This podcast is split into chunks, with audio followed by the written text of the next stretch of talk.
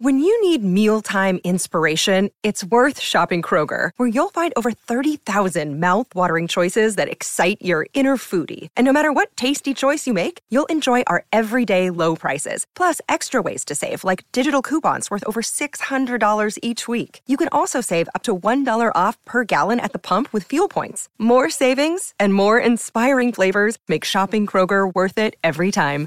Kroger, fresh for everyone. Fuel restrictions apply. Para los egipcios era Sotis, la del rojo fulgor.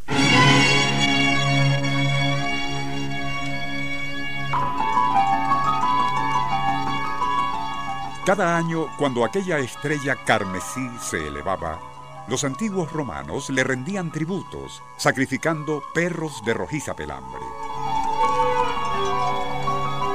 Séneca el joven anotó que el rojo de esa estrella, Canis, es más intenso que el de Marte. Ptolomeo la describió como encarnada, e igual lo hicieron Cicerón y Horacio.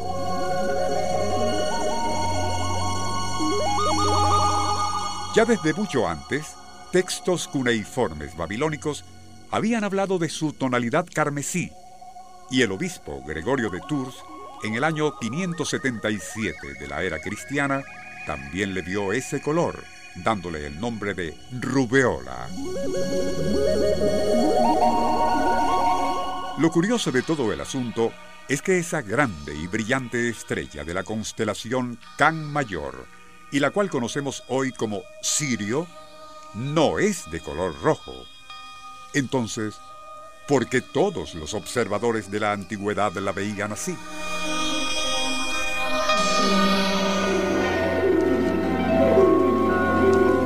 Nuestro insólito universo. Cinco minutos recorriendo nuestro mundo sorprendente.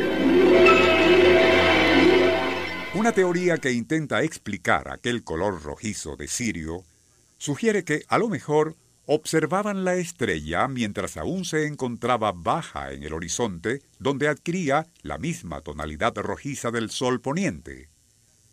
No contentos con aquella explicación, dos astrónomos de la Universidad de Ruhr, en Alemania Occidental, se abocaron a encontrar una mejor.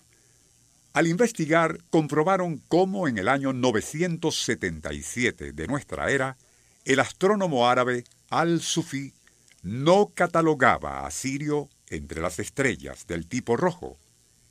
La inevitable conclusión es por demás sorprendente.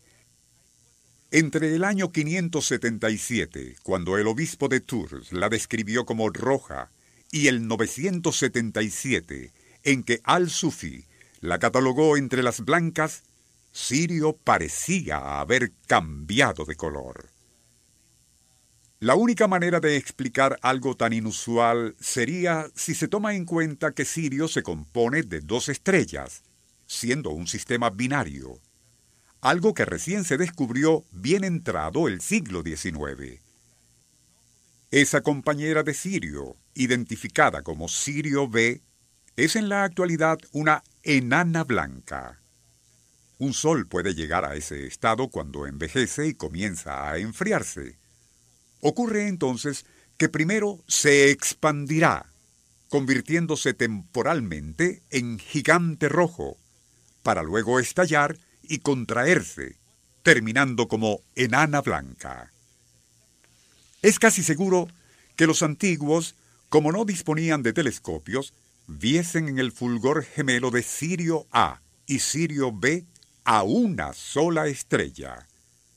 También es posible que aquella luminosidad combinada de ambos soles fuera tan intensa que, como lo mencionan tabletas asirias, podía ser vista aún durante el día.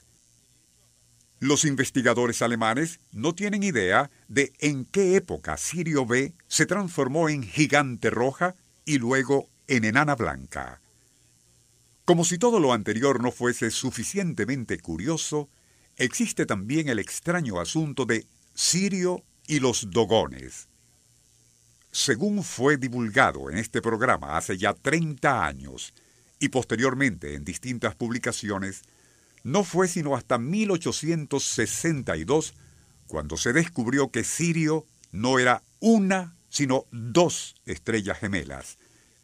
Pero ocurre que en la isla de Mali, costa occidental de África, existe una tribu muy primitiva, los Dogones, quienes desde épocas muy remotas parece que no solo sabían que Sirio era una estrella doble, sino que además, y según parece, presuntamente lo mostraban junto con sus respectivas posiciones y movimientos en rudimentarios pictogramas.